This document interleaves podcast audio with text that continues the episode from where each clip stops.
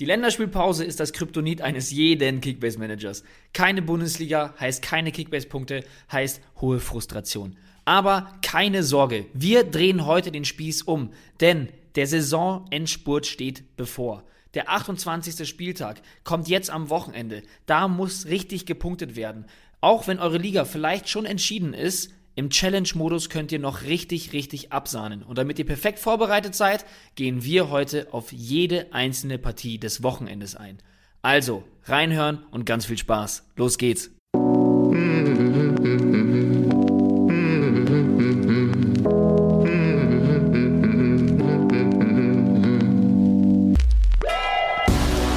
Spieltagssieger Besieger, der Kickbase Podcast. Mit deinen Hosts Titti und Janni. Hallo und herzlich willkommen zu einer neuen Episode Spieltagssieger Besieger, powered by Tipwin, der Podcast für alle Kickbase Manager. Und ihr fragt euch schon, hm, irgendwas ist anders, irgendwas ist komisch, irgendwas ist nicht üblich. Und ja, liebe Freunde, es ist so. Denn Intro von Titti, hä? Auch jetzt? Woran liegt's? Janni ist heute nicht da, deswegen dürfen die Kleinen auch mal ran. Und ich bin aber dennoch nicht alleine, denn wir haben einen wahnsinnigen Experten am Start, den wir Gott sei Dank in unseren Reihen haben. Und ich begrüße ihn. Hallo Bench. Einen wahnsinnigen Experten, sagt er. da bin ich immer direkt so, so werde ich, werd ich hier so hochgelobt und muss direkt mit dem Druck umgehen nach einer Minute Podcast hier. Ihr macht es mir nicht einfach, jedes Mal. Aber ja, wir sehen mal, was bei rumkommt. Ich glaube, nach deinem Hallo aus dem tiefsten deines, deines Inneren ist jetzt auch der letzte Wach da draußen. Von daher direkt mal reinstarten, ja, würde ich sagen, wa? Ich hoffe es, yes. Wir erklären euch nochmal ganz kurz, was erwartet euch heute. Wir quatschen zum einen natürlich über die Challenges, denn Leute, es ist noch nicht vorbei. Ihr könnt jeden Spieltag was gewinnen. Es gibt nicht nur die Championship, sondern eben auch die Max Kruse Challenge, die auch noch läuft. Das vergisst man auch manchmal über die Länderspielpause, dass solche Challenges eben einfach immer noch am Start sind. Die läuft auch noch aus, da reden wir auch noch gleich drüber. Und wir gehen tatsächlich auf jedes Spiel ein. Wir werden auch noch ja, einen kleinen Tipp dazu abgeben, von, wem, von welcher Mannschaft wir ausgehen, dass sie gewinnen wird, ähm, bei welcher Mannschaft ihr auf was achten könnt, von wem ihr die Finger lassen müsst. Ähm, da gehen wir durch alle durch und da könnt ihr eure Schlüsse draus ziehen. Zum einen für den Manager-Modus, aber eben auch für die Challenges. Starten wir mal Sehr rein geil. mit der Championship. Denn da ist es oben noch ziemlich eng. Also Bench, du hattest ja mal mit äh, Goller gequatscht, der auf der 1 ist. Ähm, da gab es mal ein Interview bei uns auf der Base. Der ist aktuell Erstplatzierter mit 9758 Punkten. Also der ist auf einem guten Weg zum Auto, das ihr gewinnen könnt, nämlich ein Mini Cooper E. Und auf 2 ist der Ruven und der hat nur 9 Punkte weniger. Ja, wie du schon sagst, ich habe mit dem, mit dem Johannes einmal gequatscht ähm, und der, also natürlich war der irgendwo selbstbewusst, wenn du nach der Zeit jetzt da oben stehst, dann willst du das Ding auch nach Hause fahren. Der hat aber auch gesagt, so, der hat, der hat solide, gute fünf Spieltage, aber eigentlich haben alle unter ihm da nochmal einen, einen, einen stärkeren Ausreißer nach oben. Also er hat, glaube ich, ich sehe es hier gerade, 2080 Punkte sind sein Maximum, während Ruven da mit 2142 und einem über 2300 sogar halt schon gut vorgelegt hat, was, was das angeht, wenn er doch nochmal einen in seine Fünferwertung kriegt. Ähm, also ich glaube, da ist auf jeden Fall noch alles drin. Alleine das Duell zeigt ja, was, was da noch geht für die, die dem Goller da im Nacken sitzen. Und von daher, es lohnt sich nach wie vor. Jetzt sind es noch sieben Spieltage. Also so ehrlich müssen wir sein, dass es langsam allerhöchste Eisenbahn ist, weil ich glaube, wenn ihr euch jetzt noch zwei Wochen Zeit lasst und dann äh, fünf aus fünf da irgendwie abreißen müsst, dann, dann wird schon wirklich eng. Ähm, aber neben dem Mini Cooper, also neben dem Hauptgewinn her, äh, sind natürlich auch weiterhin geile Tages- oder beziehungsweise Spieltagspreise immer am Start. Und von daher lohnt sich auch mal ein geiler Spieltag. Also so ist nicht. Total, das, das wollte ich gerade auch schon noch sagen. Vor allem für so Leute wie mich, die in der Liga nicht mehr allzu viel zu sagen haben, äh, macht es gegen Ende der Saison einfach dann fast noch mehr Spaß, die, die Challenges zu spielen, weil ja, man halt was zu tun hat und es fühlt sich auch mal ganz gut an, wenn man da vielleicht ein paar ganz gute ähm, ja, Spieltage abräumt. Und muss überlegen, ich bin nur in, im Gesamtranking 1700 Punkte hinter Goller. Also was heißt nur? Aber ich bin auf Platz 2900. Das ist so weit entfernt. Und ähm, jetzt muss ich nochmal sagen, während er nicht da ist, Janni ist mit 9218 Punkten auf Platz 29. Also er darf zwar eh nicht gewinnen, aber einfach nur auf der 1 zu stehen, das wäre schon, schon strong. Boah. Das wäre noch ein viel größerer Flex, einfach die 1 mitzunehmen, in dem Wissen, dass es dir nichts bringt. Aber mal hier irgendwie die anderen, wie viel tausend auch immer, auszuschalten, hätte was. Und aber darf ich, da, darf ich noch fragen, welchen Platz du belegst? Ja, ich glaube, das Thema hatten wir in meinem ersten Podcast-Auftritt schon, dass ich ja das eine Mal mir die, die bisherigen Spielstände da rausgewischt hatte aus meinem Profil, ähm, wo hm. ich die ganzen Challenge, Challenges da entleert hatte. Deswegen, ich habe natürlich, wie sich das gehört, wieder angefangen, habe aber bislang mit, mit knapp 1600 meinen stärksten Spieltag in den letzten vier, fünf Wochen gehabt. Also da ist noch nichts Besonderes bei rumgekommen und ich kröch da irgendwo äh, auf oder um die 13.000 äh, rum. Also damit kann ich mich auf jeden Fall nicht rühmen aktuell. Verstehe. Ja. Aber also auch nochmal, wo Titi eben sagte, wenn es in der Liga schon zu nicht mehr viel reicht, äh, ist die Challenge umso geiler oder ist die, ist die Championship umso geiler. Das Ding ist natürlich auch, da könnt ihr wirklich jeden Spieltag euch Gedanken machen, auf wen ihr vielleicht auch einfach Bock habt irgendwie oder für wen ihr Bock habt mitzufiebern, wo ihr irgendwie vielleicht auch mal eine Überraschung mit kleinem Budget und so seht, weil da habt ihr natürlich die Möglichkeit, alle Spiele auszuwählen. Entschuldigung, müsst euch halt nur in eurem, in eurem Budget bewegen und von daher, also das ist halt wirklich dann äh, so eine, so eine Daily Manager-Geschichte, wo man einfach so das Maximale aus dem Spieltag für sich rausholen kann und äh, was gerade dann jetzt in der Schlussphase, was Digi schon sagte, wenn es in der Liga vielleicht relativ eindeutig schon ist, nochmal den Kick geben kann. Ja, sehe ich genauso. Und du hast gerade schon erwähnt, es gibt wöchentlich Preise, die gibt es auch in der Max Kruse Challenge, die sich über drei Spieltage ähm, gestreckt hatte und äh, das auch immer noch tut. Denn am 28. Spieltag könnt ihr da auch noch dran teilnehmen. Ähm, die die, die Hardcore-User, die wissen das natürlich ähm, bereits. Ähm, aber auf dem ersten Platz gibt es ein signiertes VfL-Trikot mit Kruse-Vlog. Und auf dem zweiten Platz gibt es den Derbystar Bundesliga Spielball. Und auf dem dritten Platz ein Jahr Member-Abo. Und da gibt es natürlich auch einen kleinen Kniff. Und zwar habt ihr ein deutlich geringeres Budget als im Vergleich zur, zur Championship. Und ihr könnt nur Spieler aufstellen, die. Nee, andersrum. Mit denen. Äh, aus den Teams, in denen Max Kruse schon gespielt hat. In der Bundesliga natürlich. So, jetzt haben wir es.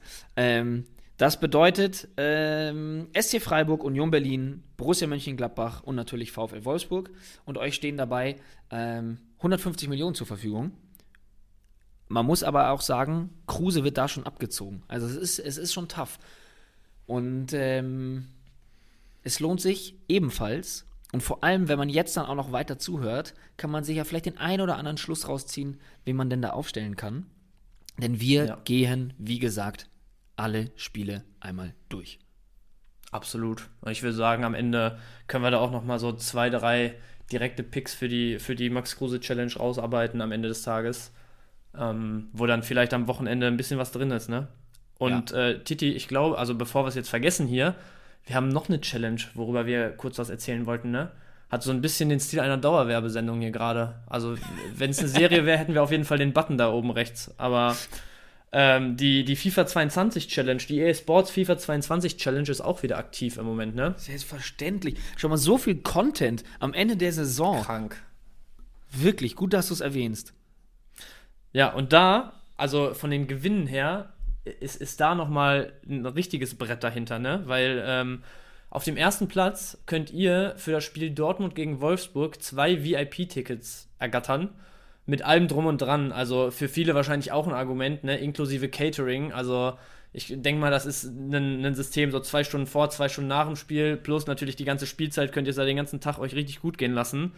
Ähm, plus den Nkunku POTM also das Item, was ihr wahrscheinlich, wenn ihr an den Challenges schon teilgenommen habt, äh, alle kennt oder auch gerade wenn ihr, wenn ihr passionierte FIFA-Spieler seid. Ähm, plus FIFA selbst nochmal, also eine Spielkopie. Ähm, und dementsprechend, weil wir dieses Mal die zwei VIP-Tickets da dabei haben, staubt der Zweitplatzierte dann sogar noch ähm, das, das Bundesliga-Trikot seiner Wahl mit allen Unterschriften der Spieler ab. Also ich glaube, mehr als, als je zuvor in den Challenges zu ergattern war. Und von daher, auch da lohnt es sich auf jeden Fall nochmal ein Auge drauf zu werfen und vielleicht auch kurz vorm Wochenende nochmal mit den, mit den allerletzten und allerheißesten News äh, die letzten Anpassungen da vorzunehmen, oder? Ja, und vor allem, wenn du dir jetzt überlegst, wenn ihr jetzt zuhört, jetzt einfach währenddessen, während ihr zuhört, einfach ein bisschen am Handy, ein bisschen daddeln und mal ein bisschen was zusammenstellen. Du kannst aktuell, wenn wir jetzt noch Kickbase vs. Sky auch noch mit reintun, aber ich hoffe, da guckt ihr alle eh alle zu, deswegen fangen wir da jetzt nicht auch noch an drüber zu reden. Ähm, wenn ihr da einfach mal eben aufstellt, während ihr eh den Podcast hört, bitte nicht die Leute, die gerade im Auto sitzen oder ähnliches, ähm, es, es, es dauert wirklich nicht lang. Das ist es ja, ne? Und du kannst, ich, ich, ich mache das meistens immer so, ich stelle dann schon einmal einfach auf und im Laufe der Woche mache ich dann noch so ein bisschen Feinschliff, ne, weil es natürlich auch News gibt und dann setzt mal jemand aus oder ähnliches. Deswegen setzt euch jetzt einfach dran, macht mit und du habt die, ihr habt die Möglichkeit bei vier Challenges innerhalb von einem Spieltag komplett abzuräumen und ähm, wer nicht wagt, der nicht gewinnt.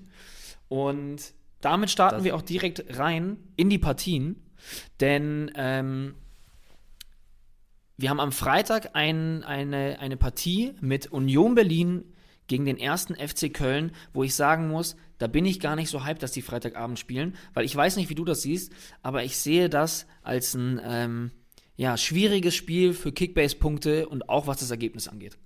Ja, würde ich absolut so mitgehen. Also beide, glaube ich, recht durchwachsene Form so in den letzten Wochen.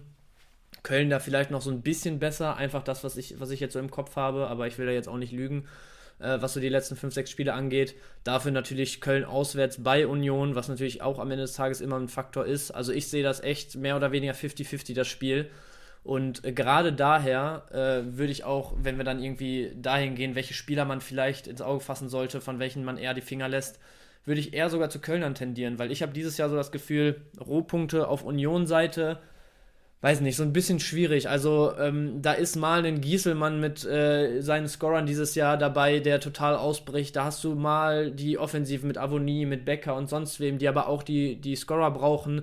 Defensiv mit einem Knoche beispielsweise, der wahrscheinlich der gesetzte äh, oder der gesetzteste, um es in deinen Worten zu formulieren, Innenverteidiger ist, der ganz solide, aber jetzt auch nicht überragend punktet. Und ähm, auf Kölner Seite hat man dann halt schon eher so die Spieler aller Hector, Hübers jetzt vor allem in den letzten Wochen oder fast schon Monaten, äh, ein Keins, der dieses Jahr irgendwie auch als Rohpunkter echt äh, positiv auffällt, ein Ud, wenn die Spielaktionen stimmen, vielleicht sogar ein Özcan dieses Jahr. Also ähm, ich sehe es auch sehr eng und äh, würde, wenn ich die Wahl habe bezüglich der Spieler, wahrscheinlich mehr oder weniger die Finger von dem Spiel lassen.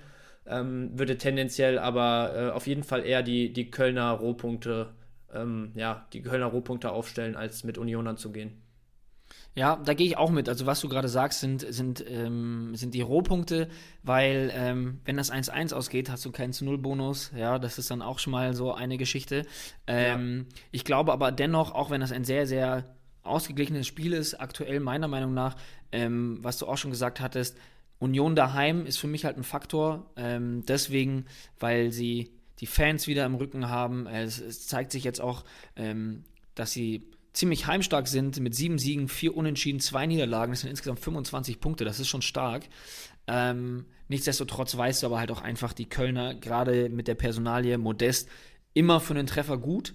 Ähm, heißt also aber auch, wenn ich mir jetzt den, den, den Spieltag selber anschaue, da kann viel passieren. Ich glaube nicht an die großen Kickbase-Punkte. Wenn ich aber mit einem Team gehen müsste, aus reiner Kickbase-Sicht, nicht vom Ergebnis, sondern aus reiner Kickbase-Sicht, dann würde ich dann doch mit den Kölnern geben, weil, was du gesagt hast, ähm, ja, Rohpunkte und vielleicht halt eben auch mal dieser Treffer, der immer mal fallen kann, ähm, würde ich persönlich auch mit den Kölnern gehen.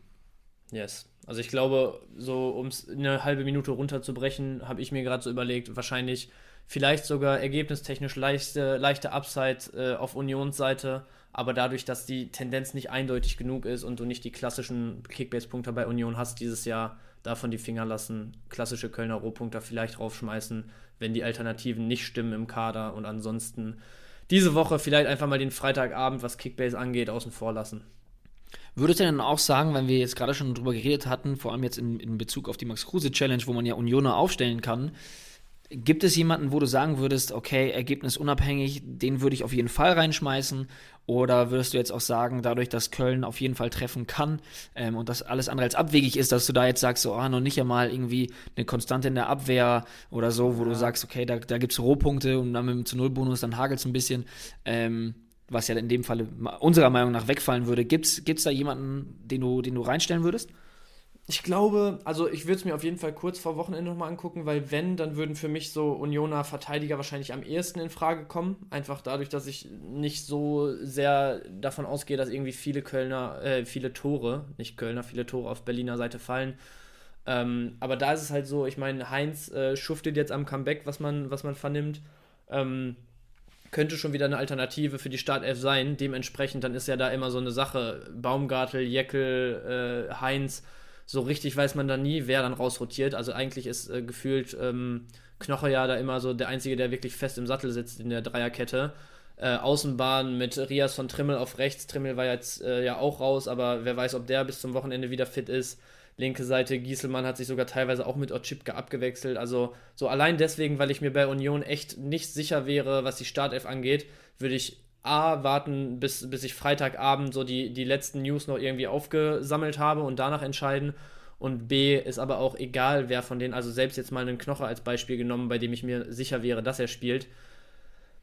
Du, mein, du hast es eben gesagt, Köln immer gut für ein Tor, daher schon mal kein zu Null Bonus und dann sehe ich da auch in der Regel nicht mehr als, was weiß ich, 60 bis 70, vielleicht 80 Punkte und ähm, dafür ist mir ein Knocher dann auch, um es jetzt irgendwie mal sehr platt zu sagen, nicht günstig genug. Also ja. sehe ich jetzt äh, in erster Konsequenz erstmal keinen. Am Ende des Tages wird man wahrscheinlich in die Situation kommen, dass du halt von, von also auch von Union äh, ein, zwei aufstellen musst, ohne dass das jetzt despektierlich klingen soll, aber weil du natürlich die Begrenzung bei den anderen hast irgendwo. Ähm, oder auch vielleicht das Risiko ein bisschen streuen willst, also dann nicht irgendwie mit fünf, sechs äh, aus jeweils zwei Mannschaften umgehen willst. Ja. Ähm, also wirst du wahrscheinlich am Ende des Tages auch wen aufstellen müssen, aber da würde ich, würd ich jetzt äh, noch niemanden sagen, wo ich, wo ich, also den ich irgendwie in erster Reihe darstellen würde bei Union. Also ihr merkt, ähm, während wir hier noch äh, drüber sinnieren, dass der Luxus äh, des, des 2030-Spiels am Freitag, ähm, dass man, der, der Luxus, dass man die, die Aufstellungen einsehen kann, ähm, ja, da kann man bei dieser Partie nicht so viele Kickbase-Punkte unserer Meinung nach draus ziehen. Yes. Wo es anders aussieht, also ich bin mir ziemlich sicher, dass wir da eine ähnliche Prognose haben und auch deutlich mehr Kickbase-Punkte vor allem von einem Team erwarten, ist Eintracht Frankfurt gegen Kräuter Fürth. Vor allem Frankfurt zu Hause.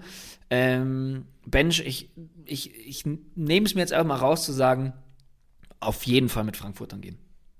Ja, gehe ich komplett mit. Also so die Form auf der einen Seite, wo wir auch die letzten Wochen schon immer gesagt haben, so das könnte jetzt mal der Turnaround für die Frankfurter dieses Jahr sein.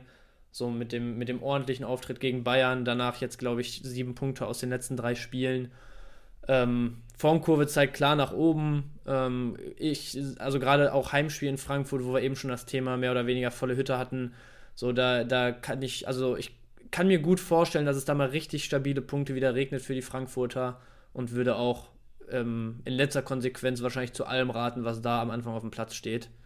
Ähm, einfach weil ich alleine die Teampunkte deutlich, deutlich bei Frankfurt sehe in dem, in dem Spiel. Interessant ist da vielleicht, also Hinteregger, fünf Gelbe, ist gesperrt in dem Spiel. Ähm, wird wahrscheinlich einen Hasebe für in die Dreierkette äh, ja. rotieren.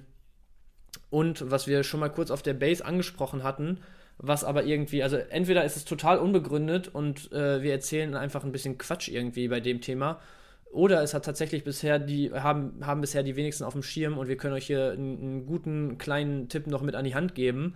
Ähm, und zwar war es ja jetzt schon ein, zweimal so, dass äh, Borre für Kolumbien noch recht lang auf Länderspielreise war.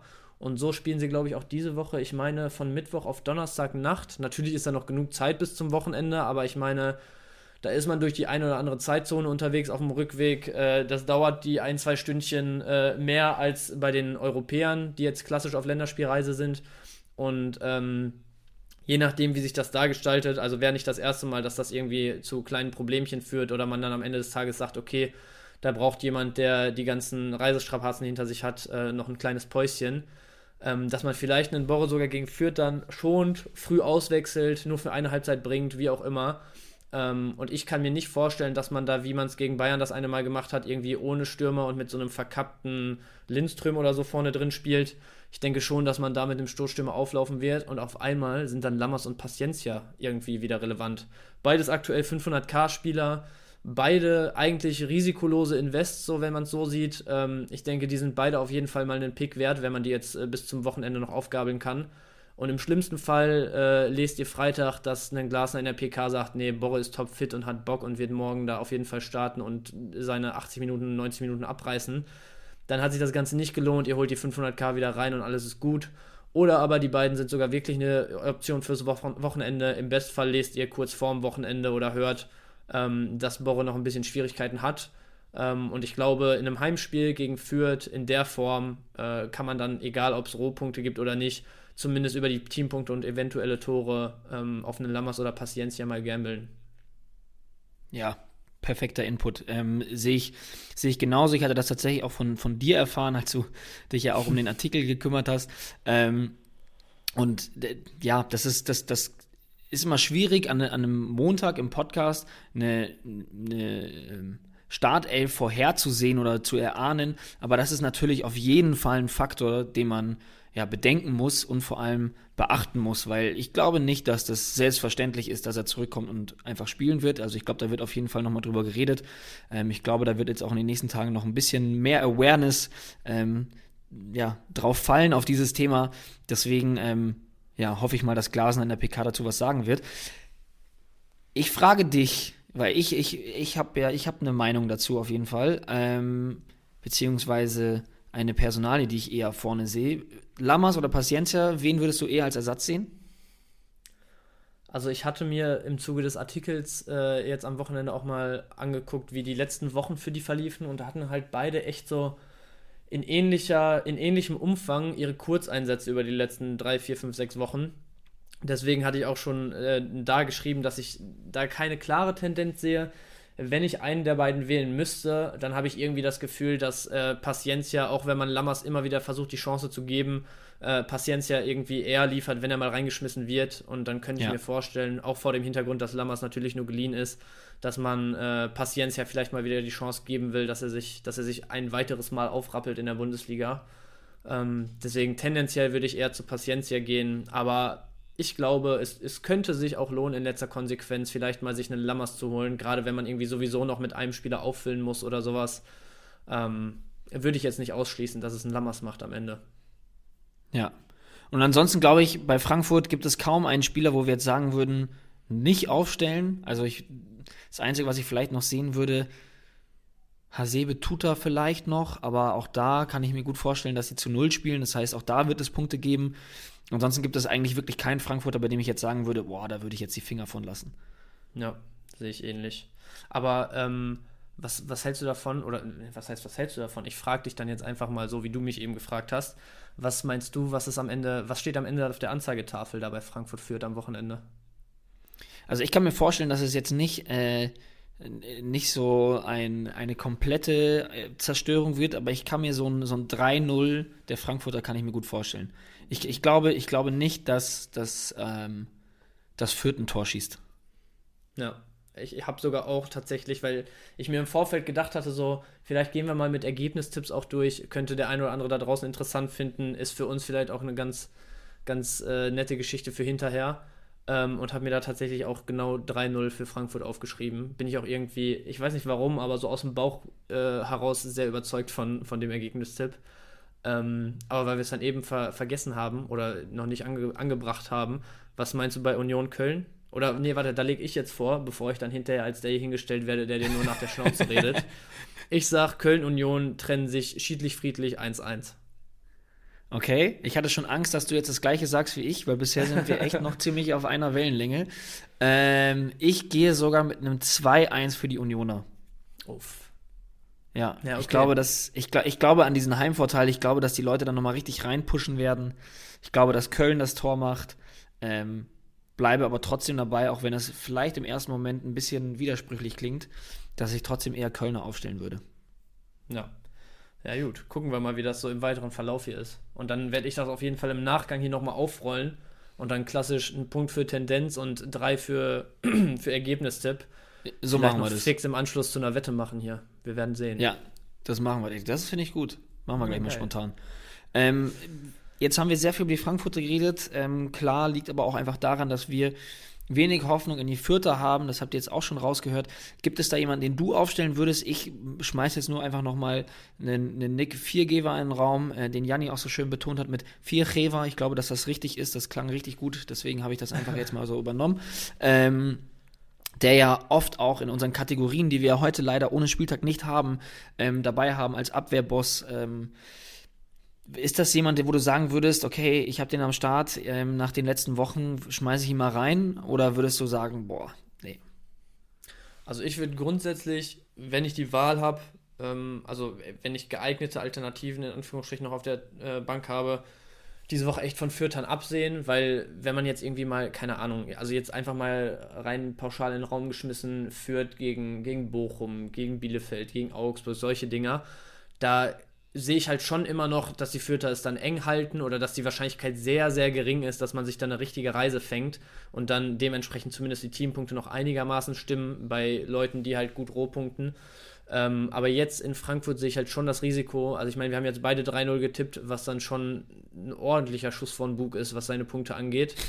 Ähm, deswegen würde ich da, glaube ich, jetzt generell die Finger von lassen. Aber wenn man in der Situation ist, aus welchen Gründen auch immer aufstellen zu müssen, dann wäre wahrscheinlich ein Vierchever, den wir ja auch schon im hier Preis-Leistungspost öfter mal hatten, für einen schmalen Taler immer sehr gute Punkte.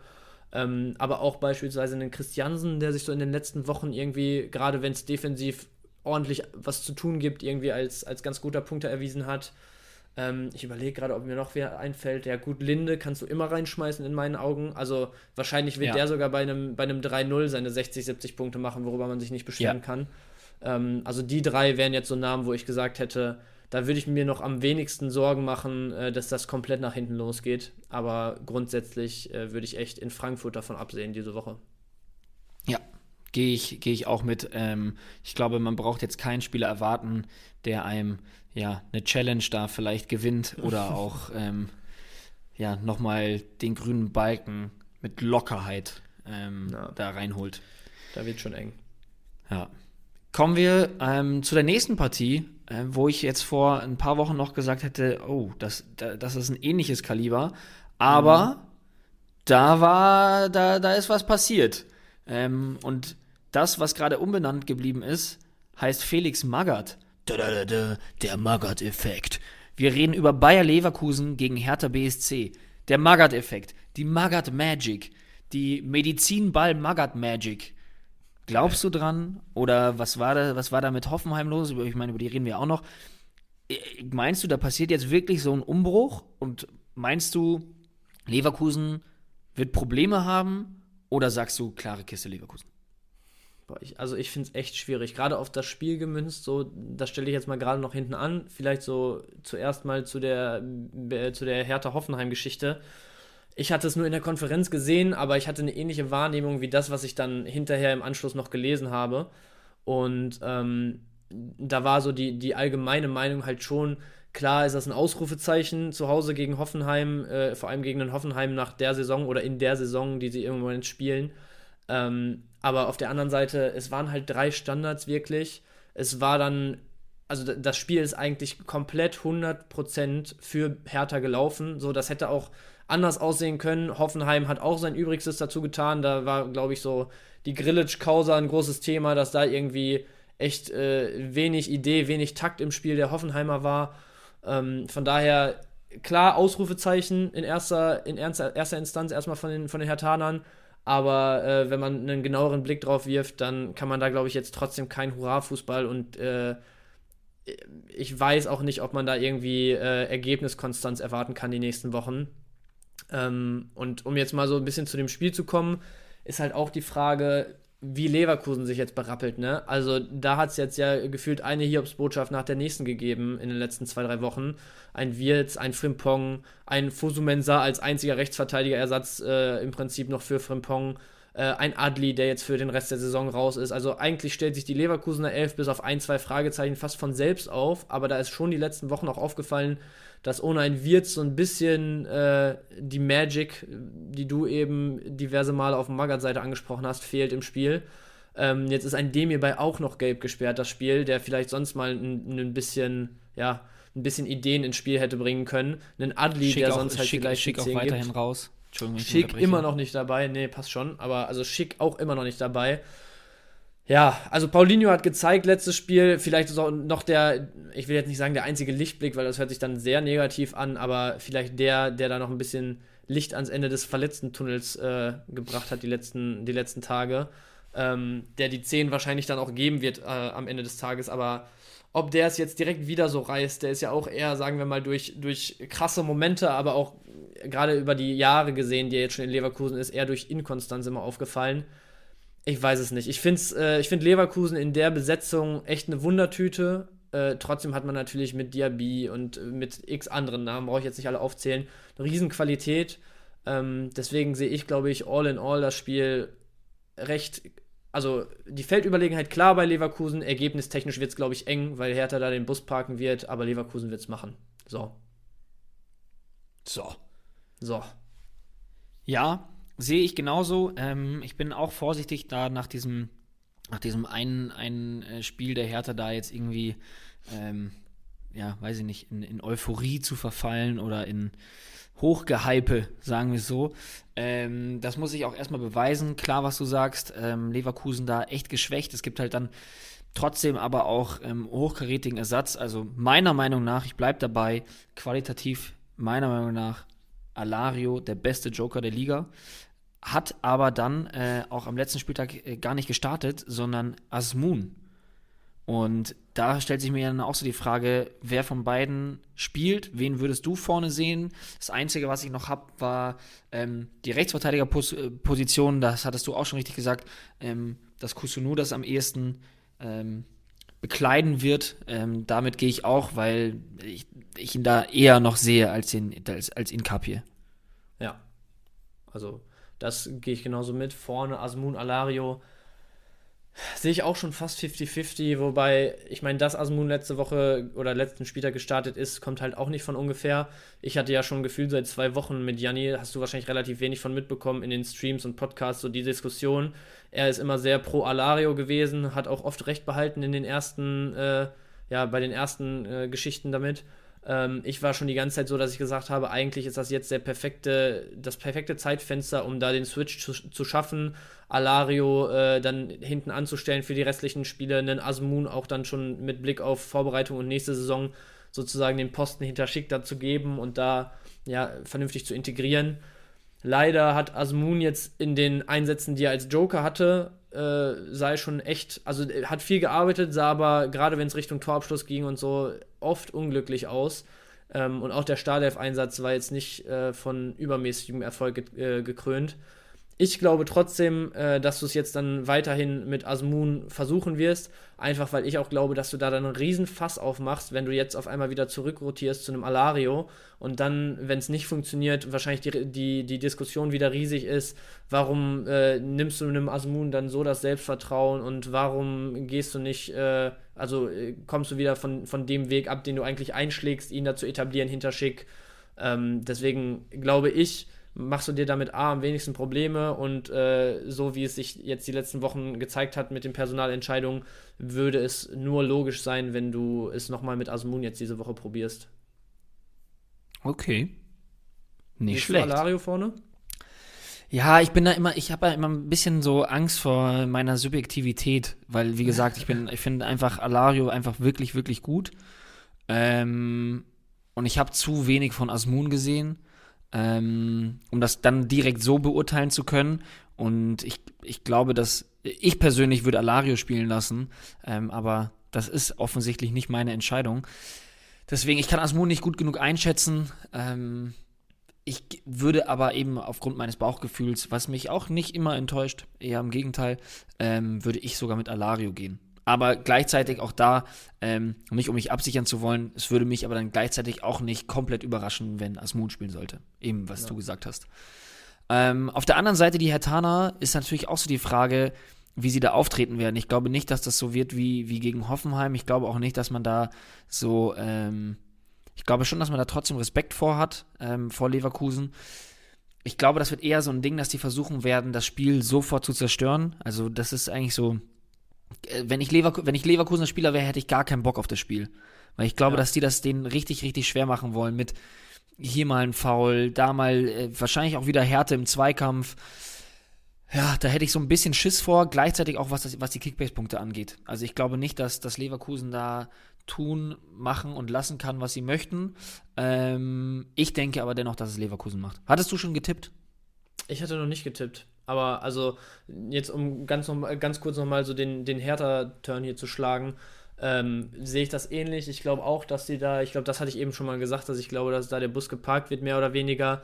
Ich glaube, die stellen wieder an Sechsern auf, was sie, was sie aufstellen können, um da äh, den Leverkusen an die Waden auszubeißen. Also von Darida über Askasibar bis Toussaint wird da, glaube ich, alles rumlaufen, was gegen den Ball arbeiten kann. Da hat dann vielleicht auch mal wieder einen Zerda das Nachsehen, der dann eher mit Ball ein bisschen auffällt, äh, im Gegensatz zu den Akteuren. Ähm, auf der anderen Seite, also Jovetic wird in meinen Augen auf jeden Fall wieder neben Belfodil reinrotieren. Der war ja letztes Spiel nicht dabei, äh, wenn man jetzt dazu den Vergleich zieht. Und ich könnte mir auch sehr gut vorstellen, einen Stark, der ja letztes Spiel äh, nominell als Sechser aufgeboten wurde mit Viererkette, dass der dann echt wieder hinten reinfällt und du im Prinzip relativ defensiv aufgestellt mit einer Fünferkette relativ klar äh, agierst. Drei Sechser davor, also die drei genannten eben.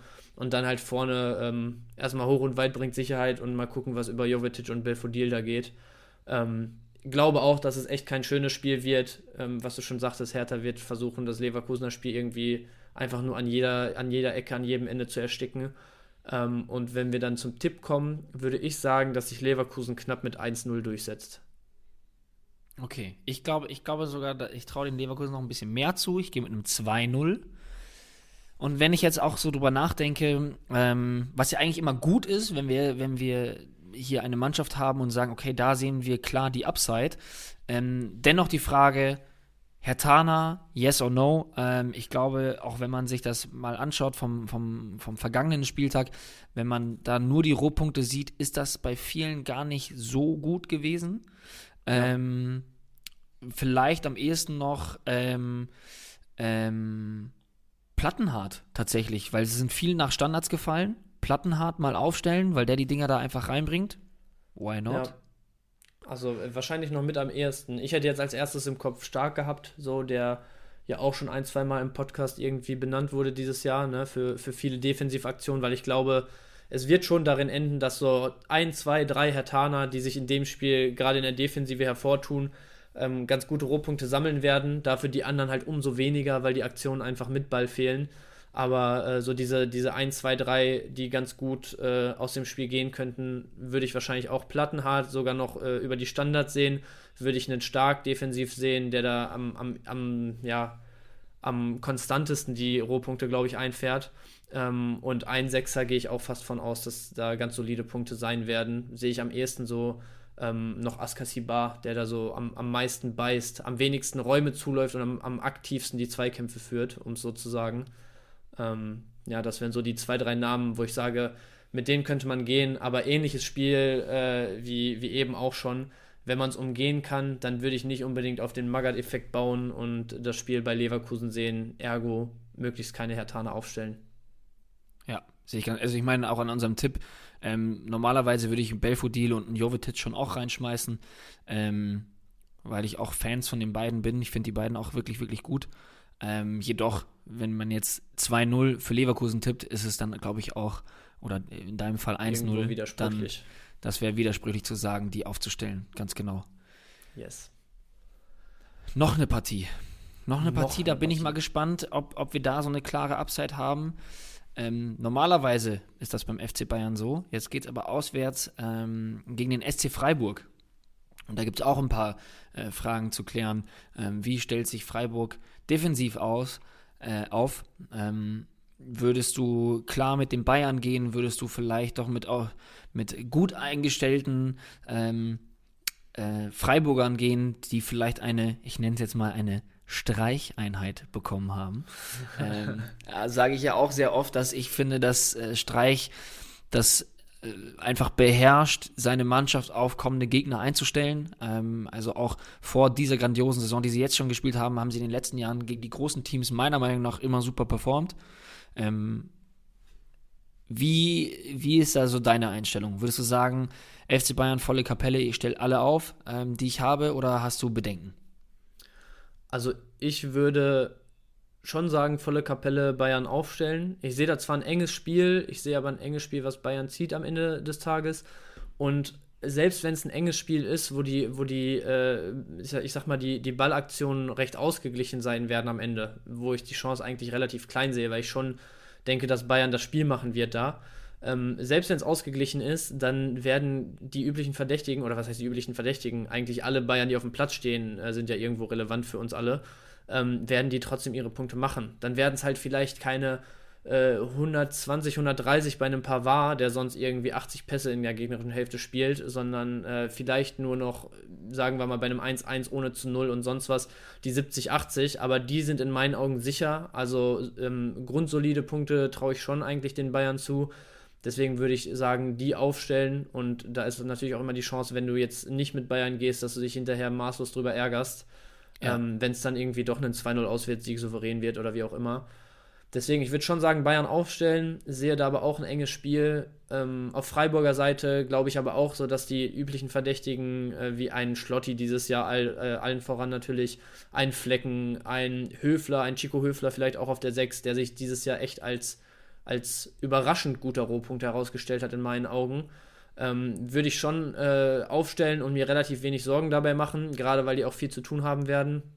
Wo ich dann diese Woche ein bisschen vorsichtig wäre, wäre halt sowas wie ähm, ein Höhler, der sonst viele Rohpunkte vorne, äh, Rohpunkte vorne drin über, über Ballaktionen sammelt. Ähm, vielleicht auch solche wie, keine Ahnung, einen, einen Salai, wenn man jetzt glaubt, dass sie mit Viererkette und Außen starten, ähm, was wahrscheinlich äh, Startelf für Salai bedeuten würde ähm, wo man dann schon äh, darauf hoffen muss, dass ein Scorer bei rum, äh, rumkommt und die Punkte sonst sehr mau sind. Also da würde ich vielleicht eher die Finger von lassen. Einen Grifo, also Grifo-Halter werden, glaube ich, in den seltensten Fällen haben, äh, in den seltensten Fällen die Möglichkeit haben, den irgendwie ähm, sinnvoll auf der Bank zu lassen, sage ich mal. Ähm, aber das wäre so mein Take. Also die zwei, drei üblichen Freiburger aufstellen, bei dem Rest ein bisschen vorsichtiger diese Woche. Bayern wie immer alles aufstellen, was sie haben. Ähm, ja, und damit ist, glaube ich, alles gesagt dazu von mir.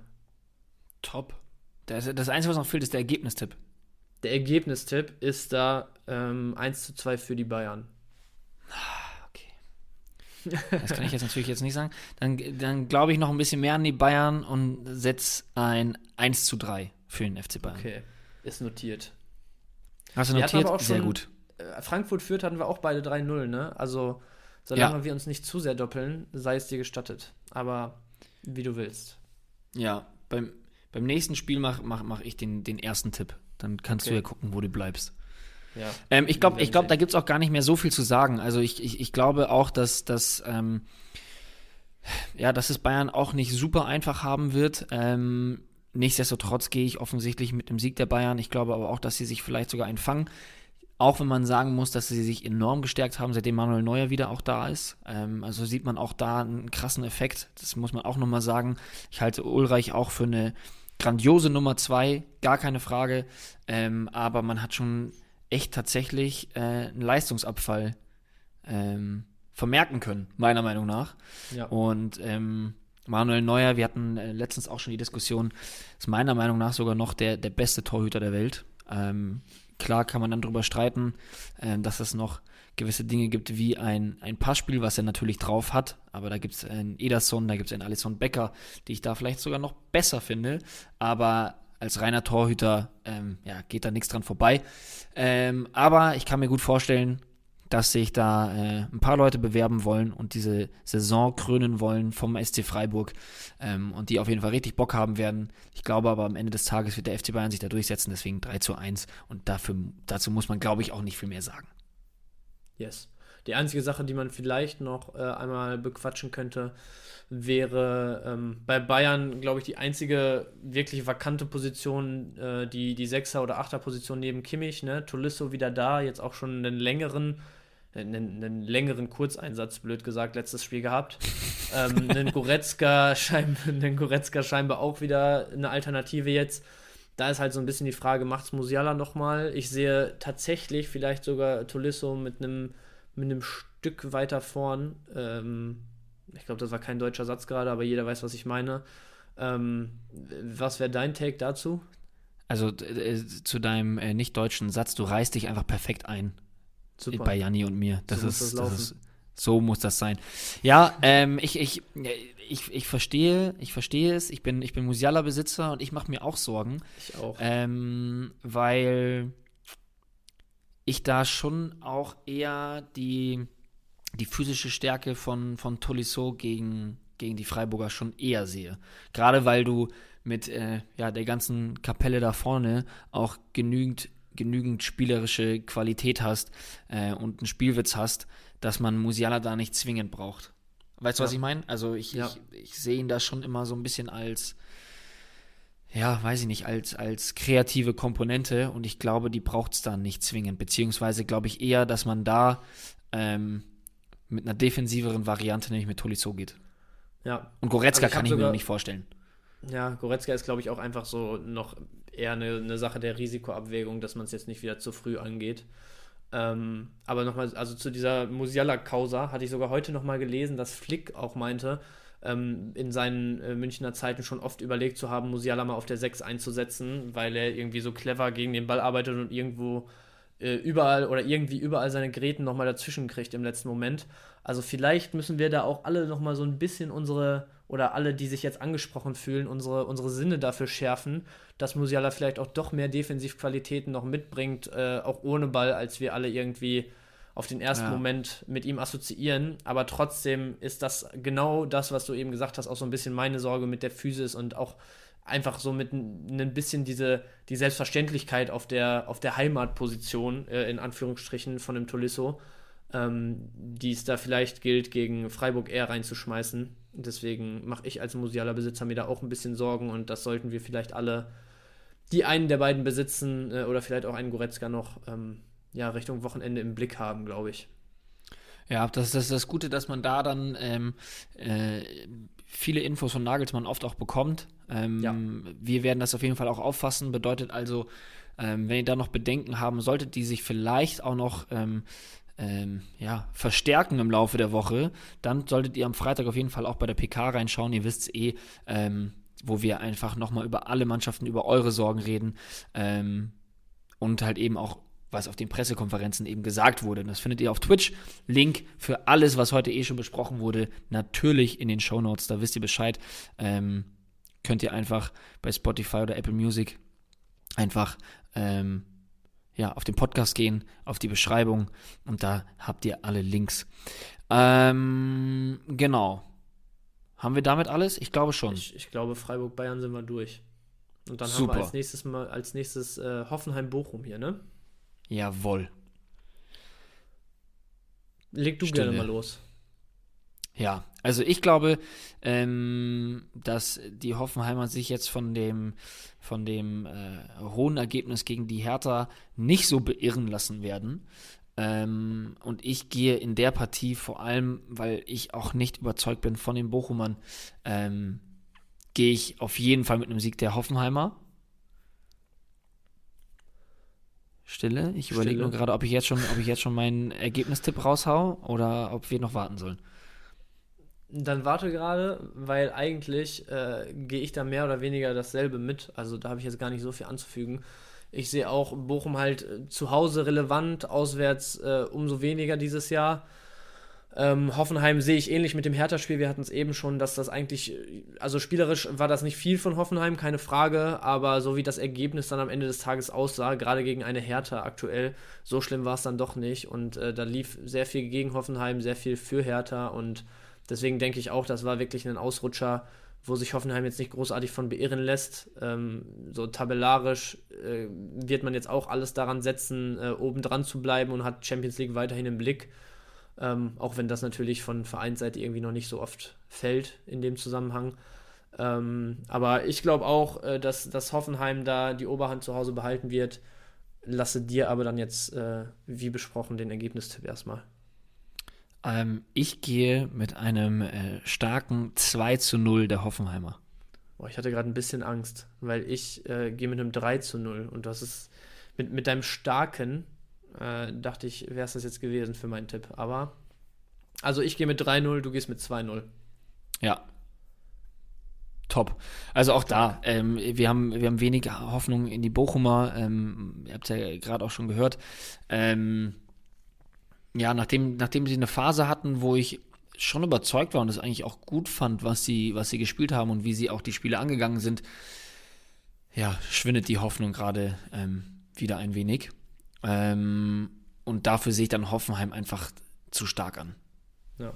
Aber dann jetzt einmal gerade zu dem Thema, weil, also so schlimm, was heißt so schlimm, aber äh, so krass wie bei dir ist meine Wahrnehmung bei Bochum jetzt eigentlich gar nicht. Ähm, meinst du, die rutschen echt nochmal mit unten rein? Oder meinst du, da, da haben sie sich ein zu starkes Polster erspielt? Also, um da vielleicht jetzt gerade einmal dir einen Status Quo zu geben: Bochum aktuell 12. mit 32 Punkten, Hertha 16. mit 26. Also man muss da auf jeden Fall immer aufpassen. Ne? Also ist jetzt so ein blöder Satz, aber ich, das ist denen auf jeden Fall auch bewusst, dass sie sich da jetzt nicht in Sicherheit wiegen können. Ähm, ich glaube, sie müssen schon aufpassen. Das Polster ist auf jeden Fall gut. Ähm, ich bin halt einfach gespannt, was eben die Hertha macht, was Augsburg macht. Stuttgart, ja. ähm, kommen wir gleich auch noch äh, drauf zu sprechen, ähm, die für mich jetzt gerade irgendwie wieder, wo ich das Gefühl habe, dass sie sich ein bisschen gefangen haben. Ähm, ja. Wolfsburg müssen wir auch nicht drüber reden, das hat ja auch jeder mitbekommen. Also, also Stuttgart sehe ich in ein paar Spieltagen da auf jeden Fall nicht mehr mitreden, was den, was den, äh, was den Abstieg angeht. Hertha, ja. also Hertha, Augsburg, das kommt halt drauf an, was die beiden so machen. Ja, Oder Bielefeld. Bielefeld schon so sicher unten drin da. Eigentlich nicht. Eigentlich nicht, aber da kommen wir auch noch gleich drauf zu sprechen, weil ja, ähm, du, du, ja auf jeden Fall ein, ein, ein, ein Bielefeld-Experte bist. Ähm, ist, also weißt du, ist es so für mich, dass ich mir immer, immer denke, so, ah, da ist aber irgendwie so viel Potenzial da, es gibt super viele grandiose Einzelakteure, da rede ich nicht nur von einem Wimmer, ähm, wo ich mir immer denke, so eigentlich dürfen die da nicht stehen, aber sie tun es halt, ne? Und das, ja. da habe ich auch immer wieder so ein bisschen Angst, dass ich da ein falsches Bild von habe. Ähm, also Bochum muss trotzdem sich noch umschauen, weil ja, wenn, wenn, sich, wenn sie jetzt Hertha wirklich fangen sollte, ähm, ebenso wie Augsburg, dann wird es, glaube ich, nochmal noch richtig spannend. Okay, ähm, ich, aber ich, ich, ich gehe auf jeden Fall. Ja. Trotz, trotz deiner harschen Kritik an Bochum eben kann ich dir da keinen keinen riskanten Absteiger-Call oder so hier entlocken, ne? Komm, wir machen's. Ich sag, Bochum, Bochum äh, steht am Ende auf dem Relegationsplatz. Uff. Boah, also da, da wird auf jeden Fall hier äh, Minute mal gerade notiert. ja, Aber ist, äh, das ist wichtig. Äh, äh, gut, gerade schon zwei, dreimal angerissen, dann lass einfach direkt mal weiter zu Bielefeld-Stuttgart gehen. Ja, machen wir. Ich habe mir gerade übrigens auch überlegt, ich, ich habe mir auch gerade überlegt, ob ich die These wirklich mache oder nicht, aber der Janni ist immer sehr anfällig dafür. Deswegen dachte ich mir, wer ihn jetzt vermissen sollte, hier ist eine steile These für euch. Geil, geil. Ein Herz für unsere Hörer. ja. So, Bielefeld, äh, du hättest wahrscheinlich sowieso erst von mir was zu Arminia hören wollen. Ähm, Bitte ich bin ehrlich, ich weiß, also ich, ich habe mich so zwei, dreimal auch wirklich confident aus dem Fenster gelehnt, ob es irgendwelche Startelf-Prognosen oder Spiele von Bielefeld oder was auch immer waren. Aber man hat jetzt, glaube ich, ähm, Moment, ich, ich rufe es mir mal einmal noch mal schnell auf, äh, die Form der letzten fünf Spiele. Äh, ein Sieg, vier Niederlagen, eins zu neun Tore, ein Tor in den letzten ja. fünf Spielen. Und da war Augsburg dabei da, also da waren einige dabei, wo man sagt, wenn, wo, wenn nicht da. So, jetzt habe ich es richtig rumsortiert.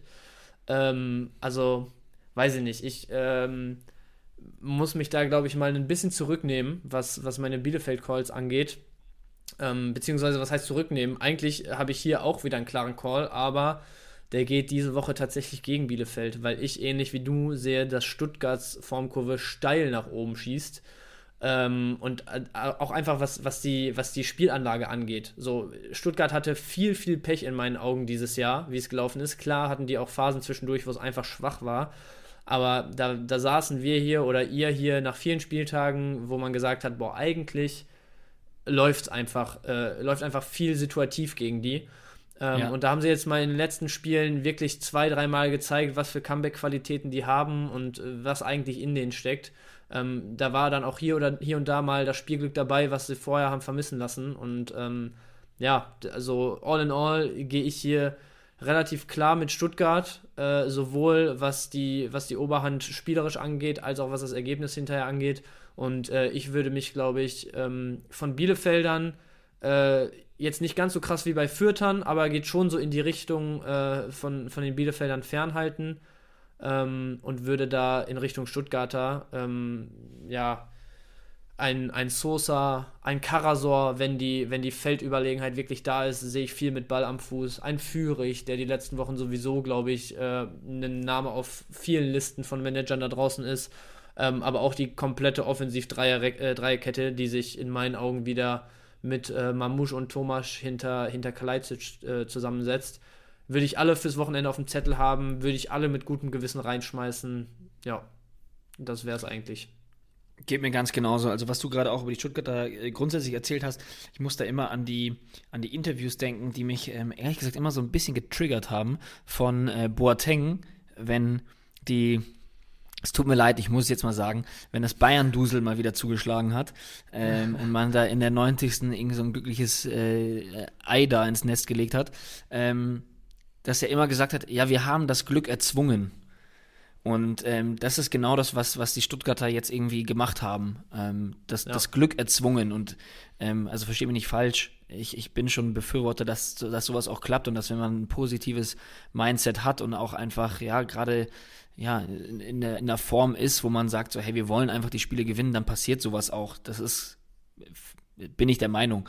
Ähm, aber ja, das fand ich, war, war sehr, ähm, ja, es ist ein sehr gutes Beispiel für das, was, was Stuttgart gerade gemacht hat. Und äh, das nehmen die auf jeden Fall mit. Und jetzt finde ich es auch mal ganz gut, ähm, dass auch mal der Fokus auch von Kalajdzic so ein bisschen wegrückt, weil du einen Führig hast, der vorne sehr aktiv ist, dass ein Mamouche und ein Tomasch treffen, ähm, ist, glaube ich, für ihn auch super wichtig, weil dann heißt jetzt nicht nur, äh, wo, wo bleibt er. Ähm, ich glaube, das entwickelt sich da alles auch in eine, in eine ganz gute Richtung für einen, für einen starken Saisonendspurt. Ja, sehe ich ganz genauso. Und ähm, natürlich müssen wir jetzt auch noch tippen. Ja, dann leg du mal wieder vor. Ich gehe mit einem 2-0 der Stuttgarter. Ja, jetzt ist es passiert. Jetzt Selber hast du auch. Bench, wirklich. Ähm, dann gehe ich. Weißt du was? Dann, dann, was ich nämlich sowieso auch noch sagen wollte, weil es sich, glaube ich, eben sehr, sehr, sehr, sehr krass negativ von mir anhörte. Ähm, ich glaube schon, dass Bielefeld zu Hause trotzdem eine gewisse Dynamik auf der Alm entwickeln kann, ähm, wo man irgendwie das, das, das Spiel auch ähm, ja, mit einem sehr geringen, mit einer sehr geringen Chance und Wahrscheinlichkeit auf seine Seite ziehen kann. Deswegen sage ich dann einfach mal, ich traue Bielefeld ein Tor zu und korrigiere mich von 0-2 äh, auf 1 zu 2. Ähm, und in dem Zuge würde ich auch trotzdem sagen, dass ich mit einem, ja, ich überlege gerade, wen ich dann noch einreihen könnte, aber weil ich mir mit der Viererkette unsicher bin, wie aufgestellt wird und weil ich im Mittelfeld dann schon wieder nicht so die krasse Upside sehe, hätte ich tatsächlich jetzt nur Ortega und Wimmer, also die üblichen Verdächtigen, auf dem Zettel, wo ihr euch jetzt bitte nicht von meinem oder unserem Kommentar äh, abbringen lassen solltet, die aufzustellen, weil ich sehe bei einem Ortega, egal wie das Spiel ausgeht, äh, wieder ganz solide Punkte. Ähm, und auch einen Wimmer einfach für die Chance, die der Junge immer mit sich bringt äh, am Wochenende, weil der 90 Minuten auf dem Platz steht und sich selber in genug Situationen bringt und reinackert, wo was daraus entstehen kann. Ähm, würde ich den, äh, wenn ich ihn hätte, in meiner Elf nicht missen wollen. Ja. Was ist mit dem Schöpf? Weiß ich nicht. Also ein Schöpf auch eigentlich echt ordentliche Punkte und sich auch zuletzt ja echt, äh, ich sag mal, relativ sicher wieder in die Startelf gespielt, nachdem das zwischendurch alles gar nicht so deutlich war. Ähm, aber bei dem ist es schon so, dass er die Spiele braucht, wo du zumindest ähm, ja, die, die Aktion als Team fährst, dass er sich wirklich einbringen kann. Also es ist jetzt halt keiner wie ein Wimmer, wo du sagst, okay, wenn du, wenn du drei, vier Konter kriegst, dann laufen 75, 80 Prozent da halt über einen Wimmer, ähm, der dann irgendwie relativ wahrscheinlich auch an dem Tor im, im Endeffekt beteiligt ist. Wenn das aber ein Spiel wird, ähm, ja, mit eben nur diesen Kontergelegenheiten oder vereinzelten Spielzügen ähm, äh, als, als wirklich aufgebautem Angriff, dann, dann sehe ich halt einen Schöpf einfach nicht äh, in der Masse in den Aktionen, wo es daraus entstehen kann. Und dann sehe ich da auch nicht die Wahnsinnspunkte diese Woche leider. Ja, verstehe. Willst du im Stadion sein? Ich werde nicht im Stadion sein. Ich muss ja hier auf jeden Fall nach der Konferenz äh, für unsere treuen Twitch-Zuschauer da sein, ne? Selbstverständlich. Siehst du. So. Ja, sonst, ja, dann wird es halt nichts mit dem Tor, wenn du nicht brüllst. Ja, Deswegen, dann ist mein Tipp wahrscheinlich besser. Ja, das hilft auch. Das hören die bis da hinten. Ja, Fernseher anschreien, ich glaube, das kennt jeder Kickbase, äh, Kickbase Manager. Das weiß, das, das, das kann Berge versetzen. Das ähm, kommen wir zum Topspiel. Ja, Und das ist auch mal wieder ein Topspiel der Kategorie wirklich ein Topspiel. Top-Top-Spiel, ähm, ja. Top-Top-Spiel. Top, top, top, um es in den Worten von Pep Guardiola zu sagen. Ähm, Dortmund gegen Leipzig. Heieiei. Heieiei. Da bin ich mal auf den Ergebnistipp gespannt. Ich bin jetzt generell gespannt, was du sagst. Ich glaube, ähm, man braucht nicht drüber reden, dass es äh, ein super spannendes Spiel wird. Äh, ich hoffe nicht, dass es wieder heißt, ein Spiel für Taktikfreunde, weil das ist ja. meistens ein Indikator dafür, dass es dann meistens ein Scheißspiel ist. Ähm, aber ich glaube, es wird echt, ich glaube, es wird echt gut hin und her gehen. Ich bin auch hoffnungsvoll, nachdem das äh, die letzte Partie Bayern gegen Dortmund ja auch äh, ordentlich gefetzt hat. Ähm, kann ich mir vorstellen, dass es da auch abgehen wird. Ja. Leipzig, die einfach super hungrig sind, da vorne ähm, weiter sich die Punkte zu krallen. Also das ist ja echt Wahnsinn, was die für einen Turn genommen haben, seitdem Tedesco da ist. Ähm, mhm. Nicht nur spielerisch, sondern ich habe auch so das Gefühl, so mental, die haben richtig Bock, die, die, äh, ähm, ja, die, die ersten Spieltage da vergessen zu machen. Allerdings, Dortmund, muss man dazu sagen, Haaland wieder zurück, Reus ähm, auch wieder am Start. Klar gab es da auch wieder Verletzungen bei den Dortmundern, aber auch gerade, was äh, natürlich auch wahrscheinlich erfreulich ist, dass wenn man an die Abwehr denkt, äh, ich bin jetzt mal gespannt, was du sagst, ich gehe aber auf jeden Fall wieder mit der Fünferkette, heißt mit drei Innenverteidigern, Can, Hummels und Akanji. Ich glaube, dass die drei alle wieder da sind und auch spielen können, ist auch schon mal ein großer Win für Dortmund. Ich glaube, das Heimspiel wird auch viel dazu beitragen. Bench, was sind deine Gedanken? Also zuerst mal habe ich da auch wirklich, ich, ich, will jetzt nicht sagen seit langem, weil ich vergesse mit Sicherheit wieder irgendwas, aber richtig Bock auf das Topspiel an diesem Wochenende, weil ich auch glaube, da geht es richtig zur Sache. Ähm, und ich glaube, also so, als ich das erste Mal das, das Spiel oder ja, die Begegnung gelesen habe, habe ich ganz kurz gedacht, so, ja gut, Dortmund jetzt wieder irgendwie mehr oder weniger die Meisterschaft aus der Hand gegeben, nachdem man einen kleinen Strohhalm sich wieder hätte packen können und äh, Leipzig beste Rückrundenmannschaft, irgendwie, ne, dass, dass da so ein bisschen, ähm, ja, dass relativ eindeutig irgendwie der, der Zeiger ausschlägt. Aber äh, wenn man sich mal genauer anguckt, eigentlich äh, jetzt mal ab von dieser total situationsbezogenen äh, Wahrnehmung der beiden Vereine oder Teams. Ähm, sieht sehr ähnlich aus, wie die die letzten 5, 6, 7, 8 Spiele performt haben. Sieht es bei beiden auch so aus, dass jetzt solche Geschichten wie einen Haaland in Dortmund, einen Reus, der jetzt immer wieder kurzfristig hier und da ausgefallen ist, die Innenverteidiger-Situation, die ja, oder generell die, die Kettensituation ähm, bei Dortmund in der Defensive, die sehr aussichtslos zwischendurch schien, ähm, genauso wie auf Leipziger Seite wo man jetzt echt ähm, langsam wieder richtig aus dem Vollen schöpfen kann, wenn, wenn Klostermann und äh, Halstenberg jetzt auch langsam wieder Richtung 100% gehen, ähm, dass die Situationen sehr ähnlich sind und ähm, also so wie ich es bei dir rausgehört habe, ist deine Tendenz wahrscheinlich ein bisschen bei Dortmund. Ich glaube eher, dass es halt wirklich ein 50-50-Ding ist, wo beide, ähm, wo ich bei beiden keinen zu Null Bonus sehe, äh, kann ich schon mal vorwegnehmen und ja. ähm, wo ich trotzdem auf der anderen Seite so, was man offensiv auf den Platz bringen kann, ähm, würde ich mich nicht vorscheuen aufzustellen, weil ich da auf beiden Seiten Tore, ja, wie schon gesagt, sehe. Und ähm, ja, ich, ich würde am Ende des Tages äh, mit einem 2-2 gehen. Ähm, oh. Und würde aber auch noch reinschmeißen wollen. Also ich sehe auch, ähm, was du ja äh, angerissen hattest, die, die Fünferkette wieder bei Dortmund. Einfach weil sich gezeigt hat, dass das System anscheinend am besten greift, weil du einen Guerrero am besten ins Spiel kriegst, weil du mit einem Wolf, der sich formstark zeigt, ähm, oder einem Hazard auf der rechten Seite auch hier Leute hast, die die Schiene bekleiden können vernünftig, ähm, weil du drei formstarke Innenverteidiger im Moment hast, äh, einen Jan, der sich ja auch echt wieder aufgerafft hat. Ähm, genau, also formationstechnisch sehe ich das genauso. Die einzige Frage wäre halt vielleicht noch, ob man aufgrund dessen, dass Reiner sich auch sehr stark nach seinem Comeback in meinen Augen wieder gezeigt hat, ähm, vielleicht doch sogar auf die Viererkette umschwenkt, um mit einem Rainer über die Außen und einem Reus über die Zehn, wo er ja deutlich stärker, also zumindest auch was, was Kickbase und was äh, aktive Torbeteiligung angeht, sich gezeigt hat hinter Haaland dieses Jahr. Das wäre noch so ein bisschen das, was ich jetzt nochmal zur Diskussion reinschmeißen würde. Ähm, ansonsten sehen wir das, glaube ich, alles recht ähnlich. Ja, also ich, ich gehe auch auf jeden Fall mit Toren.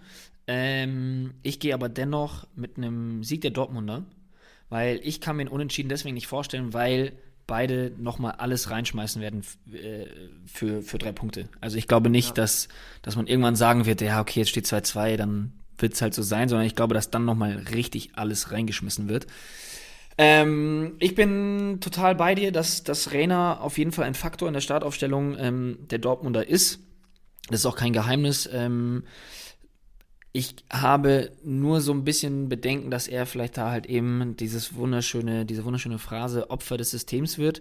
Ähm, ich kann mir nämlich zum Beispiel auf der Rechtsverteidigerposition sehe ich Wolf auch nicht als hundertprozentig gesetzt. Ich glaube, dass wenn man da eins zu eins diese Position eingeht, würde ich einen Hazard schon auch noch mal reinschmeißen. Ähm, ja. Einfach weil er ich sage das so oft, weil er das einfach spielen kann.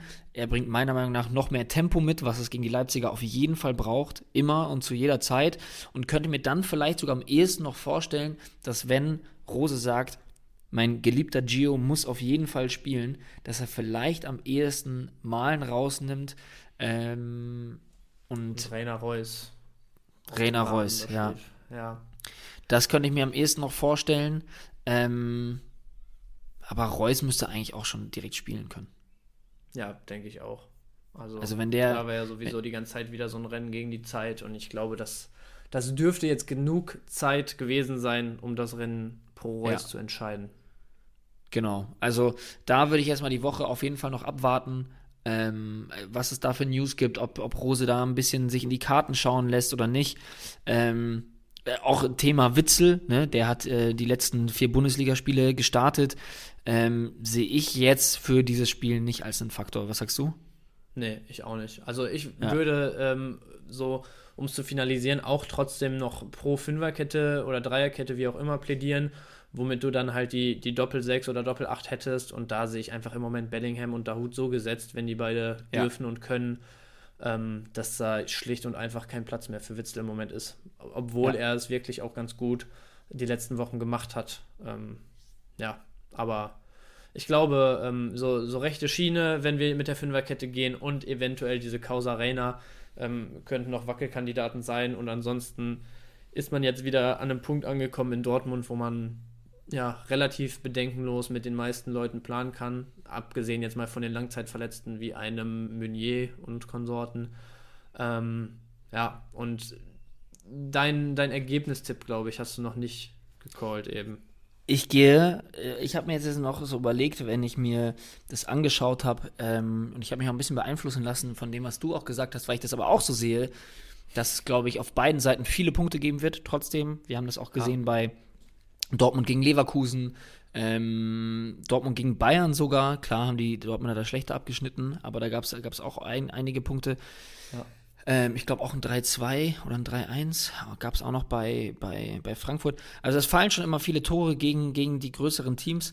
Ich gehe mit einem 3 zu 2 für Dortmund. Boah. Heavy. Ich sag, da geht's richtig ab. Geil. Ich block mir den Samstag so sehr. Drauf. Ich freue ja. mich drauf. Ich hab, äh, vielleicht habe ich auch einfach zu sehr Bock, dass, dass, es, dass es geil wird. Ja, aber dann ist wenigstens geil bis zum Spiel. Dann freut ja. man sich so sehr drauf, dann hat sich alleine dafür gelohnt. Ja. ja. Und jetzt kommen wir auch Richtung Ende, denn wir haben noch die zwei Sonntagspartien. Ähm, yes. Das beginnt vor allem mit Augsburg gegen Wolfsburg. Und ich glaube, das kann da auch ähm, ziemlich abgehen, weil, wie wir es gerade schon auch gesagt haben, die müssen da unten raus. Die müssen da unten raus. Und ich frage dich, lieber Bench, wer macht's? Also, da ist es jetzt tatsächlich, ich glaube, so das erste Mal ähm, relativ ähm, aus dem Bauch heraus die, die Ergebnisprognose tatsächlich. Also ähm, würde ich jetzt auch gar nicht so statistik-driven argumentieren. Ähm, aber da würde ich ähm, gefühlstechnisch mit Wolfsburg gehen. Ähm, glaube einfach, dass sich da die individuelle Qualität am Ende des Tages durchsetzt. Glaube vor allem, dass sich die Offensivqualität mit einem Matcher, der jetzt wieder da ist und im Saft steht, ähm, mit einem Kruse und einem Wind in der Dreierspitze da durchsetzt. Ähm, ja, und ansonsten, also ich glaube, da ist, könnte noch ein Thema sein für euch da draußen, dass äh, man Perwan diese Woche weiterhin im Auge behalten sollte. Äh, Castells, da hatte man irgendwie jetzt die Meldung gelesen, dass der noch zu Spezialisten ins Ausland ge ge gefahren ist mit, ich glaube, Schulterprobleme, meine ich, waren es bei Castells, oder? Ich habe es jetzt gerade nicht ganz genau auf dem Schirm, aber das war ja so eine, so eine Geschichte, wo der ganz eine ganze Zeit jetzt schon dran laboriert hat. Ähm, und wo man jetzt noch nicht sicher sein kann, ähm, es sei denn, ich habe da irgendwas verpasst, dass der dieses Wochenende dann wieder spielt. Sprich, eventuell mit Perwa nochmal ein, ein günstiger Startelf-Keeper, bei dem ich dann sogar ähm, zu null Chancen sehe diese Woche. Ähm, ja, und also um, um da, um es da mal in Anführungsstrichen kurz zu machen, ich würde mit einem 2-0 auswärts für die Wolfsburger gehen. Glaube, dass man bei Wolfsburg ähm, mit, mit allen, denen man, ich sag mal, Rohpunkte oder irgendwie äh, gute, also Chancen auf Torbeteiligung oder so, ähm, ja, zurechnet, dass man, dass man mit denen gut gehen kann. Und auch mit der Defensivreihe durch einen zu Null Bonus, der in Sicht ist, ja. in meinen Augen. Auf Augsburgs Seite würde ich dann halt, ja, also ich, Namen, die ihr alle im Kopf habt, mit einem Oxford, mit einem ähm, Udo Kai, der vielleicht auch wieder schon in die Dreierkette reinrotiert ähm, und derartigen Jungs äh, ins Rennen schmeißen. Aber ansonsten sehe ich da nicht viel Kickbase-Relevanz bei Augsburg diese Woche. Ja, also man muss dazu jetzt auf jeden Fall sagen, ähm, dass wenn man sich die, die, die letzten zehn Spiele der beiden Teams anschaut, dass sie sich da jetzt nicht so krass unterscheiden. Ähm, du ähm, hast die, die, die Augsburger mit zwei Siegen, drei Unentschieden, fünf Niederlagen. Ähm, die Wolfsburger mit drei Siegen, zwei Unentschieden, ebenfalls fünf Niederlagen. Also eigentlich äh, haben, die, haben die Wolfsburger ein Unentschieden gegen einen Sieg getauscht. Ähm, Wobei man natürlich auch sagen muss, ähm, Augsburger natürlich auch Gegner gehabt wie ähm, Gladbach, Freiburg, Dortmund, äh, Leverkusen. Ähm, ja, das, das darf man auch nicht vergessen. Bei Wolfsburg hingegen, klar, gab es auch Leverkusen, Freiburg, ähm, Hoffenheim, haben aber auch den Sieg gegen Frankfurt geholt gehabt. Ähm, Leipzig war auch noch mit am Start. So, das, das ist da jetzt, sage ich jetzt mal, auch relativ ausgeglichen. Jedoch muss man ähm, eine Sache auch auf jeden Fall äh, hervorheben. In der Rückrunde ist Augsburg auf dem 17. Platz der Rückrundentabelle. Hm. Das ist auch schon, das ist auch schon heavy. Ähm, nur acht Punkte geholt in der gesamten Rückrunde. Und was ich immer spannend finde und mir dann immer nicht so ganz erklären kann, die sind äh, in der Heimtabelle, also äh, wie, man, wie man zu Hause performt, ähm, auf dem 16. Platz. Nur 16 Punkte in der Saison daheim geholt. Das ist und das ist nicht viel. Das ist nicht viel. Man muss fairerweise sagen, Wolfsburg ähm, ist, was die Heimtabelle angeht, auch nicht viel äh, weiter oben und ist auf, äh, äh aus der Auswärtstabelle im, im, im, Mittelfeld auf dem neunten Platz. Aber das ist so für mich so eine Partie, gerade wenn man sagt Abstiegskampf, wo ich eher darauf achte, ähm, ja, wer, wer da eher die Defizite hat. Und das ist da für mich klar Augsburg. Deswegen gehe ich auch mit den Wolfsburgern. Was hattest du jetzt gesagt? 2-0, ne? Für Wolfsburg? 2-0 habe ich gesagt, ja. Äh, ich sag 1-0 für Wolfsburg. Okay. Da sind wir echt heute recht oft äh, auf einem Nenner, ne? Ja, Komisch. ich glaube auch, ich glaube auch, dass die letzte Partie des Spieltags da nicht viel dran ändern wird. Ja, glaube ich auch. Dann direkt mal rüber, war Gladbach Mainz. Direkt mal rüber. Ja. Ja, ich, dann, dann starte ich da mal wieder rein mit meinem Take dazu. Bitte. Ähm, bei den beiden ist es auch, glaube ich, wieder, also wir hatten es ja eben, du hast es dann auch nochmal ausgeführt, bei Augsburg-Wolfsburg eher aus dem Bauch heraus als äh, Stats-driven. Ähm, ich glaube, ähnlich sieht es bei mir mit Gladbach-Mainz aus. Da hatte ich mir tatsächlich sogar mal, also hatte ich mir tatsächlich die Form auch angeschaut, ähm, die sehr ähnlich ist, gerade was die letzten fünf Spiele bei Gladbach und Mainz angeht. Mittlerweile sind es, glaube ich, auch sogar insgesamt schon Tabellennachbarn, ne? nachdem sich Gladbach so ein bisschen rangerobbt hat da. Ähm, und, und ja, genau, auf, auf 10 und 11. Äh, vier Punkte zwar noch Unterschied, aber trotzdem und Mainz auch noch mit Nachholspiel in der Hand. Also da, da kann sich auch noch was tun, aber für den Moment ähm, in der Tabelle benachbart. Ähm, was da interessant ist, ist, dass Mainz äh, in der Auswärtstabelle nur Fürth hinter sich lässt und da Tabellen 17. über die ganze Spielzeit gesehen ist. Ähm, generell sehe ich halt auch einfach durch die, durch die Spielanlage ähm, die, die Feldüberlegenheit und dementsprechend auch die Kickbase-Rohpunkte eher bei Gladbach, muss ich sagen. Äh, ich glaube, das wird ein Spiel, wo Gladbach den Ton angibt, wo man an Gladbacher Stelle aufpassen muss, dass man sich da nicht wieder eine ganz äh, unglückliche Heimschlappe irgendwie holt, weil mit einem Unisivo und Burkhardt da als Duo vorne drin ähm, und auch aus dem Zentrum raus mit Stach, mit Lee, wenn er spielt ähm, und, und solchen Kollegen, ähm, hat man da in Mainz auf jeden Fall Jungs, die, die das Konterspiel beherrschen und äh, wissen, wie, wo, welcher Ball zu spielen ist. Ähm, plus mit dem Tempo von Unisivo und Burkhardt ist das schon gefährlich, glaube ich, aber so wird das Spiel, denke ich, auch aussehen, dass, dass Mainz echt viel abwartet, viel versucht, über einzelne Nadelstiche zu gehen und ähm, ja, die Punkte eher auf den Gladbacher Straßen liegen. Ähm, würde da dementsprechend mit den, mit den Leuten gehen, wo man sowieso jetzt über die ganze Saison beziehungsweise über die Form, die sich die letzten Wochen bestätigt hat, äh, Stichwort Player, Stichwort Neuhaus, ähm, ja, mit, mit den Leuten gehen und die mal als äh, potenzielle äh, Kickbase-Spieler fürs Wochenende ins Rennen werfen. Äh, einen Ginter sehe ich da auf jeden Fall noch. Auch einen Tyram und Embolo jetzt die letzten Wochen, äh, gerade wenn man ähnlich wie wir denkt, dass, dass Gladbach das ziehen könnte, ähm, sehe ich da auf jeden Fall mit Scorer-Potenzial. Ja, und ansonsten, also ich glaube, es ist relativ äh, safe, dass Benzebaini wieder mal einen linken Innenverteidiger geben wird, nachdem Bayer sich jetzt auch noch mit Corona infiziert hatte, Friedrich auch immer noch nicht wieder auf dem Damm ist. Ähm, und dass dann wahrscheinlich ein Netz auf die linke Bahn rotiert, wobei der auch jetzt zuletzt mit muskulären Problemen noch zu kämpfen hatte. Also auch da ähm, wieder so ein bisschen der Appell, Augen und offene Ohren halten Richtung Ende der Woche und in der PK. Ähm, ja, Hofmann äh, sehe ich jetzt als noch keine Alternative. Dafür war er zu lange jetzt doch raus, äh, um dann nach anschließender Corona-Infektion jetzt schon wieder so auf dem Level zu sein, was er braucht. Ähm, auch bei Stindl hieß es ja letztens, man ist froh, dass er jetzt Minuten gemacht hat, aber ganz so schnell wird es dann doch nicht gehen, dass der wieder eine ernsthafte Startelf-Alternative ist, wenn ich, das, wenn ich das richtig im Kopf habe. Und von daher sehe ich die Gladbacher Offensive wie gewohnt, ähm, sehe die Kandidaten auch alle als relevant fürs Wochenende und um es abzuschließen, ich tippe auf einen 3-1 Heimsieg von Gladbach. Ich, ich hoffe einfach, dass es den Zuhörern nicht zu langweilig ist, dass wir ähm, äh, dass wir uns, dass wir da oft der gleichen Meinung sind. ähm, ich habe ich hab wirklich nichts hinzuzufügen. Also du hast wirklich alles thematisiert, ähm, was ich auch auf meinem Zettel stehen habe. Ich da, finde auch, dass man die Mainzer da ähm, nicht unterschätzen sollte, auch wenn, wenn ähm, Gladbach keinen Pritel im Team hat. Ähm, das, der mal ein paar, ein paar Elver hier äh, supplied.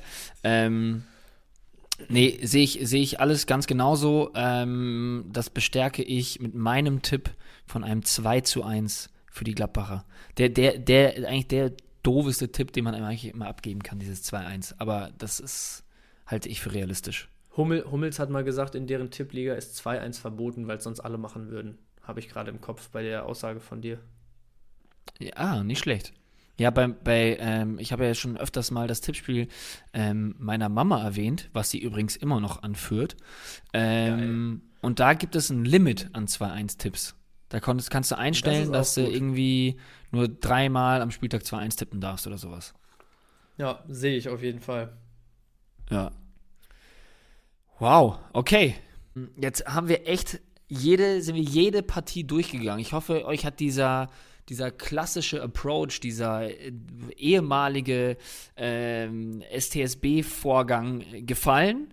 Ähm, ich hoffe, dass, dass ähm, ja, der, der Ausfall Jannis ähm, kompensiert werden konnte. Ähm, also ja, klar, das Intro hat natürlich nicht so geballert wie sonst. Wenn, wenn man halt keine basslastige Stimme hat, dann geht das halt auch einfach nicht.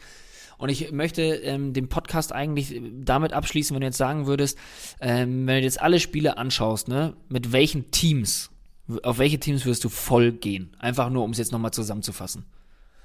Also ich finde es zunächst mal da äh, echt interessant, dass meine Takes jetzt ab von Dortmund und Bayern von den klassischen sein werden und vielleicht sogar auch ab von Leverkusen, weil ich da sage, wenn Hertha das durchgezogen kriegt, das Spiel zu zerstören, finde ich das auch ein bisschen schwierig, da voll auf Leverkusen zu, ja. zu gambeln.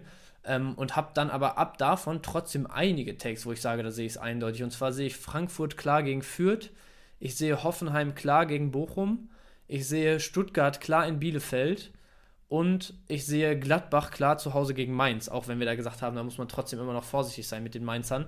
Aber grundsätzlich, also auch wenn man dann ein bisschen so Richtung Championship und so denkt oder Richtung äh, Max Kruse Challenge auch, wo dann von den genannten natürlich Gladbach und ab davon vielleicht auch noch Wolfsburg, wo wir beide auf einen zu Null Auswärtssieg getippt haben, mit recht äh, günstigen Startelf-Kandidaten wahrscheinlich in jedem dieser Fälle sehr, sehr interessant für, für jegliche Challenges sein dürften.